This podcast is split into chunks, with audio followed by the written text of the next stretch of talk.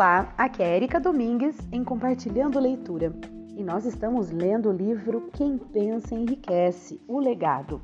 E nós vamos ler o final do capítulo 3. Eu iniciei no, no, no áudio anterior, fiz a leitura da metade né, do, do capítulo e agora nós vamos finalizar. Então vamos lá, dando continuidade ao capítulo 3, que tem o título Desejo. É, desejo, o ponto de partida de toda realização. Muito bem, vamos continuar então a leitura. Henry Ford, pobre e sem escolaridade, sonhou com uma carruagem sem cavalos. Trabalhou com as ferramentas que tinha, sem esperar a oportunidade favorecê-lo. E agora a evidência de seu sonho circula por toda a terra. Ele pôs mais rodas em movimento que qualquer homem que já viveu, porque não teve medo de defender os seus sonhos. Muito bem, já vamos para um comentário aqui. Vamos lá.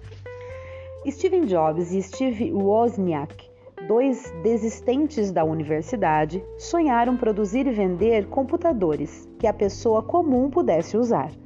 Como Ford, trabalhando com as ferramentas que tinham, construíram o primeiro computador Apple na garagem da família de Jobs e, como Ford, não tiveram medo de defender seus sonhos. Depois de mostrar o protótipo para um comerciante local, receberam uma encomenda de 25 máquinas. Jobs vendeu seu Volkswagen e Woz vendeu sua cara calculadora científica Hamlet Packard para levantar 1,3 mil dólares e começar a nova empresa. Pegaram o dinheiro, convenceram os fornecedores de equipamentos eletrônicos da região a conceder a eles uma linha de crédito e começaram a produção do Apple One. Eles revolucionaram a indústria de hardware e software. Lançado em 1976 pelo preço de 666 dólares, o Apple One rendeu a eles 774 mil dólares. Dois anos mais tarde, apresentaram o Apple II, que o Apple, Apple II, é o Apple One, que seria o Apple One, o primeiro, né? E aí agora o segundo, que rendeu 140 dólares, ou melhor, 140 milhões de dólares nos três anos seguintes. Em 1980, a Apple se tornou uma empresa de capital aberto, com valor de mercado de 1,2 bilhões de dólares, depois do primeiro dia de negociações.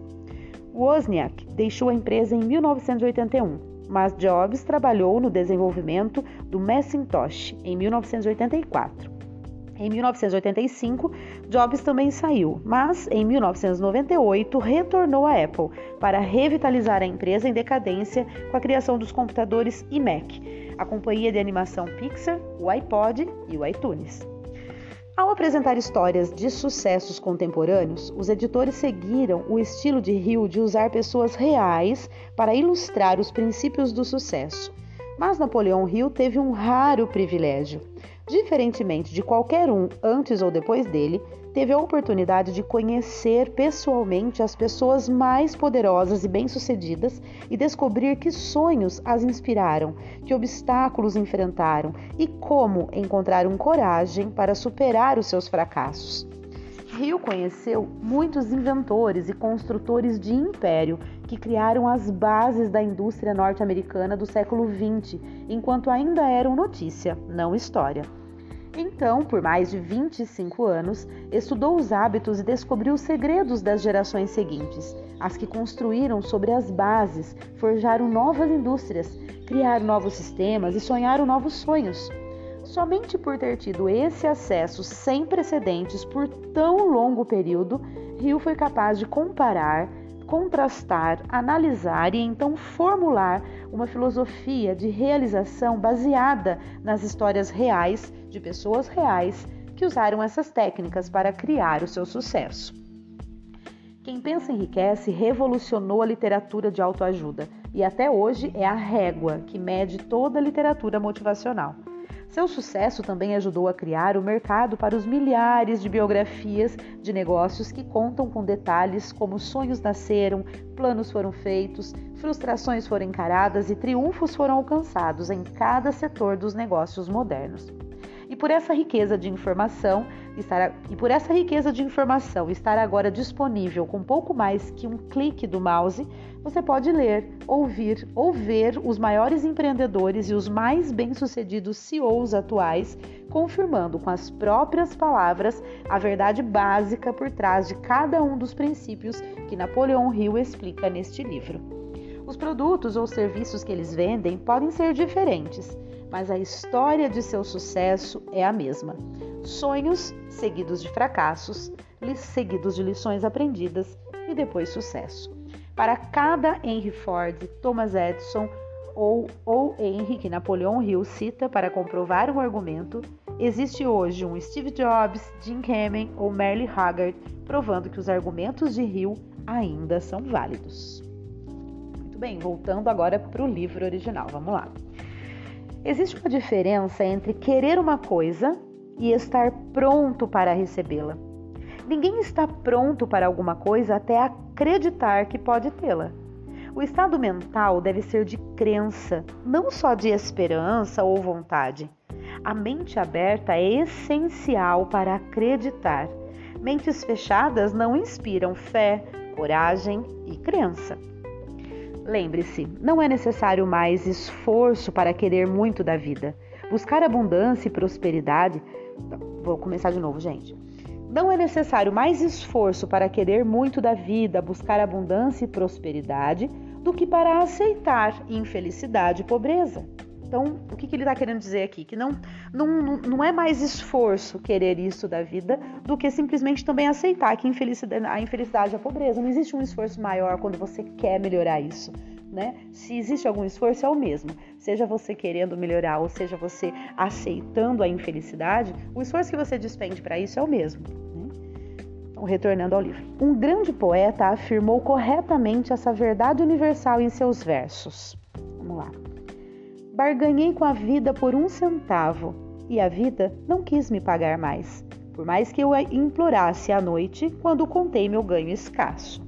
Porque a vida é um patrão justo, ela dá o que você pede. Mas depois que você fixou o salário, ah, tem que enfrentar a tarefa.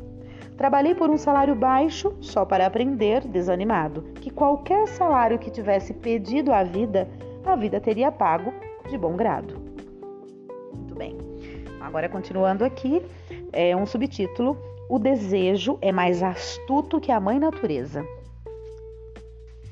Como um clímax adequado para este capítulo, quero apresentar uma das pessoas mais incomuns que já conheci.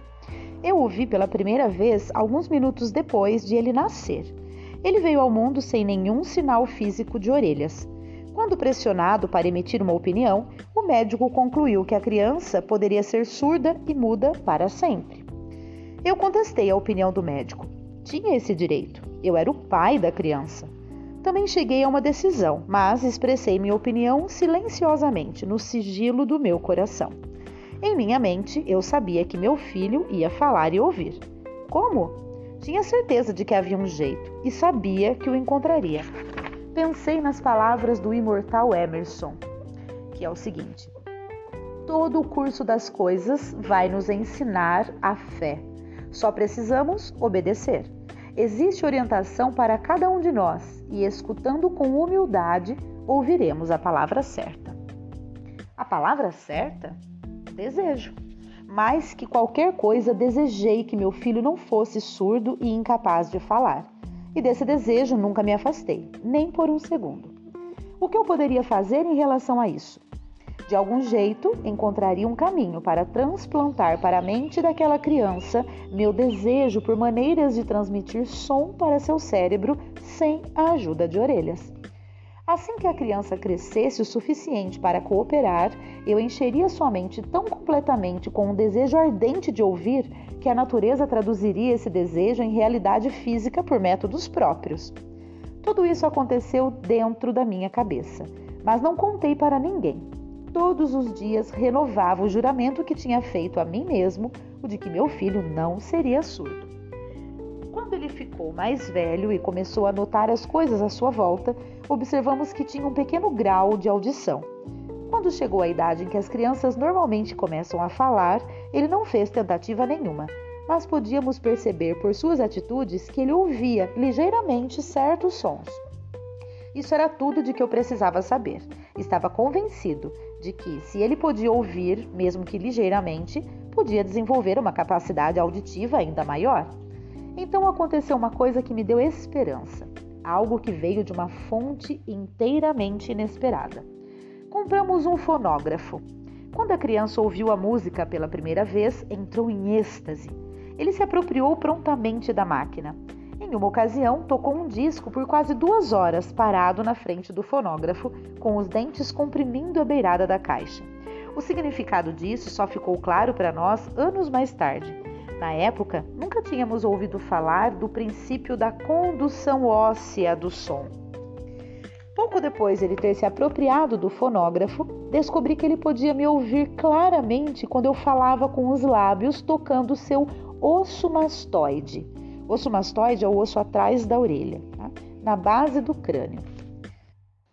Gente, eu dei uma paradinha aqui para buscar exatamente o que é um fonógrafo. E olha só, é, foi uma invenção de Thomas Edison. Ele grava e reproduz som através de um cilindro, tá? Então esse é um fonógrafo, parece um, é, uma corneta, assim, né? A boca de uma corneta, eu vi pela imagem. Vamos continuar a leitura.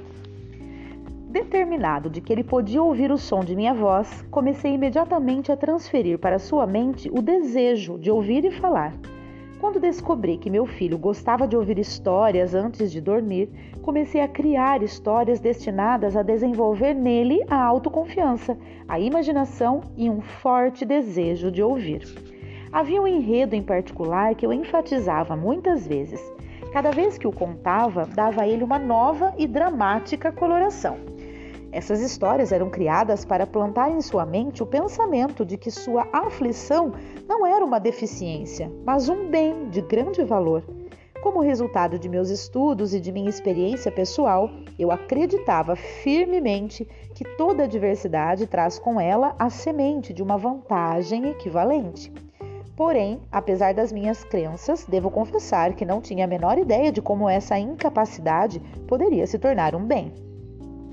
Agora, um pequeno subtítulo que não é um subtítulo, mas é com uma letra um pouco maior e diferente aqui, que é o seguinte: Ele ganhou um novo mundo com seis centavos. Vamos lá. Analisando agora essa experiência, consigo ver que a fé de meu filho em mim teve muito a ver com os resultados surpreendentes. Ele não questionava nada do que eu dizia. Vendia a ideia de que ele tinha uma vantagem distinta sobre o irmão mais velho e de que essa vantagem se refletiria de muitos jeitos. Por exemplo, os professores na escola notariam que ele não tinha orelhas e, por causa disso, dariam a ele atenção especial e o tratariam com bondade extraordinária. E sempre trataram. Também vendi para ele a ideia de que, quando ele tivesse idade suficiente para vender jornais, seu irmão mais velho já tinha se tornado vendedor de jornais, teria uma grande vantagem sobre o irmão. Meu raciocínio era que as pessoas pagariam mais por suas mercadorias porque veriam que ele era um garoto brilhante e esforçado, apesar de não ter orelhas.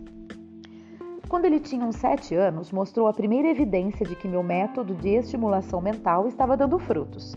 Durante vários meses, ele implorou pelo privilégio de vender jornais, mas a mãe não permitiu. Finalmente, ele partiu para a ação. Uma tarde, quando ficou sozinho em casa com os empregados, pulou a janela da cozinha e saiu sozinho.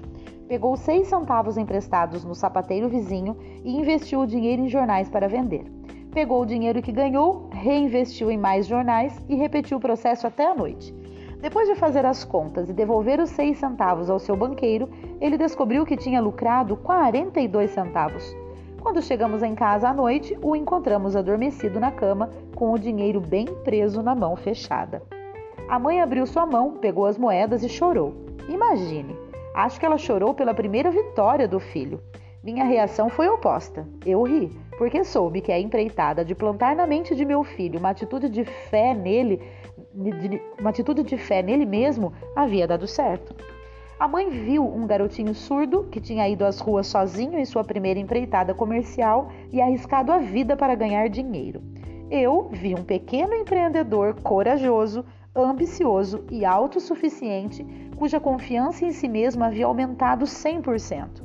Ele havia começado uma atividade por iniciativa própria e tinha vencido. Não fiquei apenas satisfeito, fiquei impressionado. Ele havia demonstrado claramente os primeiros sinais dos recursos que o acompanhariam por toda a vida. O garotinho surdo passou pelo ensino fundamental, médio e pela faculdade sem poder ouvir os professores, exceto quando gritavam bem alto e perto dele. Não foi para uma escola para surdos e não usamos a língua de sinais. Estávamos determinados, ele viveria como qualquer garoto que ouvia e falava. Sustentamos essa decisão, embora ela nos tenha custado muitas discussões acaloradas com representantes da escola. Quando estava no ensino médio, ele experimentou um aparelho auditivo que não teve valor nenhum em seu caso. Durante a última semana na faculdade, aconteceu uma coisa que marcou o mais importante momento de transformação em sua vida. Aparentemente por acaso, ele recebeu outro aparelho auditivo enviado para ser testado. Ele demorou para testá-lo devido à decepção com um aparelho similar. Finalmente ele o pegou e, descuidado, colocou na cabeça e ligou a bateria. De repente, como que por mágica, seu eterno desejo de ouvir normalmente se tornou realidade. Pela primeira vez na vida, ele ouvia praticamente tão bem quanto qualquer pessoa com audição normal. Eufórico com o novo mundo mostrado a ele, correu para o telefone, ligou para a mãe e ouviu a voz dela perfeitamente. No dia seguinte, pela primeira vez na vida, ele ouviu com clareza a voz dos professores na sala de aula. Pela primeira vez na vida, podia conversar livremente com outras pessoas sem que elas tivessem que falar alto. De fato, ele se apoderava de um mundo transformado. Seu desejo finalmente rendia frutos, mas a vitória ainda não era completa. Ele ainda precisava encontrar um jeito definido e prático de converter sua incapacidade em um bem equivalente. Agora, mais um subtítulo: Pensamento que faz milagres. Intoxicado com a alegria do mundo de sons recém-descoberto, ele escreveu uma carta para o fabricante do aparelho auditivo, descrevendo com entusiasmo a sua experiência. Alguma coisa na carta fez a empresa convidá-lo para ir a Nova York. Ele foi levado para visitar a fábrica e, enquanto conversava com o engenheiro responsável e contava a ele sobre seu mundo modificado, uma ideia ou uma inspiração, chame como quiser, surgiu em sua cabeça. Foi esse impulso de pensamento que transformou sua incapacidade em bem. Um bem que renderia muito dinheiro e muita felicidade para sempre. A soma e a substância daquele impulso foram o seguinte: ele pensou que poderia ajudar os milhões de pessoas que passam pela vida sem o benefício dos aparelhos auditivos, se pudesse encontrar um jeito de contar a elas a história que havia mudado o seu mundo. Vou ler de novo a frase. É, ele pensou que poderia ajudar os milhões de pessoas que passam pela vida sem o benefício dos aparelhos auditivos, se pudesse encontrar um jeito de contar a elas a história que havia mudado o seu mundo. Durante um mês, ele realizou uma pesquisa extensa na qual analisou todo o sistema de marketing do fabricante do aparelho auditivo. Depois, criou um plano para alcançar outras pessoas com deficiência auditiva no mundo todo, compartilhar com elas seu mundo modificado recém-descoberto. Feito isto, escreveu um plano de dois anos baseado em suas descobertas.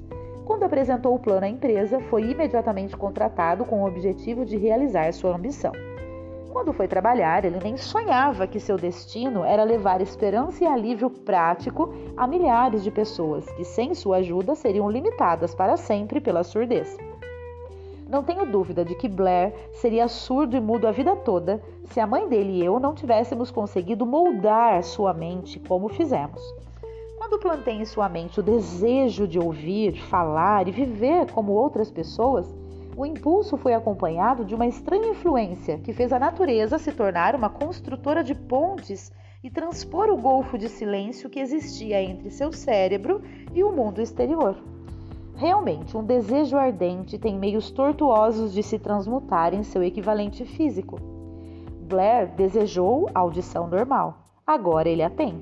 Ele nasceu com um quadro que naquele tempo poderia ter facilmente mandado uma pessoa com um desejo menos definido para a rua, com um monte de lápis e uma canequinha. A mentirinha inocente que plantei em sua mente quando ele era criança, que o levou a acreditar que a deficiência auditiva se tornaria um grande bem, justificou-se. Estou convencido de que não há nada, certo ou errado, que a crença, mais o desejo ardente, não possam concretizar. Essas qualidades são gratuitas para todo mundo. Muito bem. comentário. Quando Napoleão Hill estava terminando este capítulo sobre o desejo, foi noticiada a morte da famosa cantora de ópera Madame Schumann, Schumann-Reich. Schumann-Reich. Um trecho de seu obituário foi considerado por Hill tão apropriado ao assunto deste capítulo que ele se sentiu compelido a comentar, como segue. Vamos lá. Um parágrafo curto no artigo de jornal sobre a famosa cantora de ópera Madame Schumann-Reich dá uma dica do sucesso estupendo dessa mulher incomum. Cito o parágrafo porque a dica que ele contém não é nada mais que o desejo. Vamos lá, vamos fazer a leitura então. No começo de sua carreira, Madame Schumann-Reich visitou o diretor da ópera da corte de Viena para que ele testasse sua voz. Mas ele não a testou.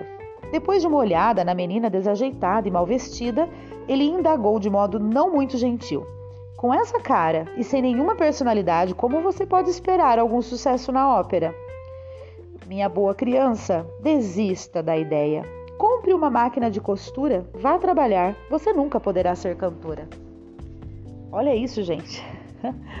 Olha o que ela ouviu quando ainda era uma criança, né? Então, continuando aqui no livro. Nunca é muito tempo. O diretor da ópera da corte de Viena podia saber muito sobre a técnica de cantar, mas sabia pouco sobre o poder do desejo que assume a proporção de uma obsessão. Se soubesse mais sobre esse poder, ele não teria cometido o erro de condenar um gênio sem dar a ele uma oportunidade. Muito bem, comentário. Embora poucos leitores desta edição conheçam Madame Schumann-Reich, todo leitor conhece meia dúzia de histórias semelhantes.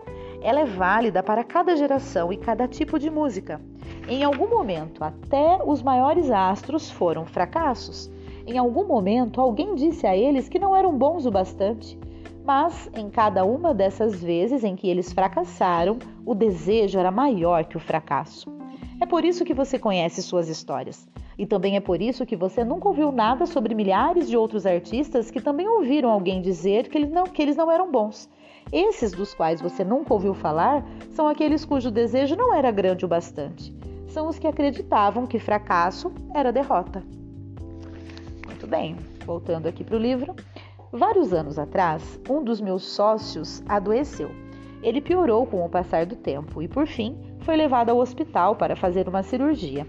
O médico me avisou que havia pouca ou nenhuma chance de eu ver meu sócio vivo novamente. Mas essa era a opinião do médico, não era a opinião do paciente.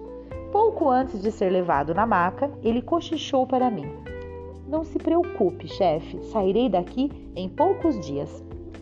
A enfermeira olhou para mim com cara de piedade, mas o paciente ficou bem. Depois que tudo acabou, o médico disse: Nada além do desejo de viver o salvou. Ele não teria sobrevivido se não tivesse se recusado a aceitar a possibilidade da morte. Uau! Gente, agora eu vou precisar fazer. Agora quem vai fazer um comentário aqui totalmente particular sou eu. Depois nós vamos ter mais um comentário e vamos finalizar o capítulo, mas eu preciso fazer esse meu comentário particular nesse momento. Nós estamos, eu estou gravando este episódio em novembro de 2022. Em agosto de 2021, infelizmente, eu perdi a minha mãe. É, mas eu preciso relatar aqui algo que aconteceu com ela em 2004, quando ela teve a notícia que ela estava com um câncer, né, num, tumor na, no tronco cerebral. E o médico simplesmente disse para ela que ela tinha seis meses de vida. E assim que ela virou as costas da, do, do, do consultório médico, ela simplesmente olhou, voltou e disse assim: Quem esse médico pensa que é? Deus? E simplesmente é, teve uma, toda uma trajetória, mas o desejo dela de viver o realmente manteve ela viva por aí praticamente, olha, 2004, 2014, quase 20 anos, né? E ela não faleceu em, virtude desse tumor, ela faleceu infelizmente pelo Covid, mas eu, eu creio, tenho para mim, isso é uma, uma crença minha de que tudo tem o seu propósito e ninguém vai antes, ninguém vai de véspera, né? Aquele ditado, ninguém vai antes nem depois. Então nós temos uma missão aqui e, e nós realmente vamos ter o tempo necessário suficiente para cumprir essa missão, saibamos nós ou não, né? Consciente ou inconsciente, consciente ou inconscientemente, a gente, com toda a certeza do mundo, a gente tem o nosso tempo é, exato. Né? E essa é a minha crença. E, e foi o que aconteceu com ela. Então ela tinha esse desejo sim de viver, ela viveu muito bem, aliás. Né? Fez o tratamento que tinha que fazer, foi curada, é, passou a dar depoimentos na igreja. Uh, linda, né? linda, linda, linda, é, uma guerreira.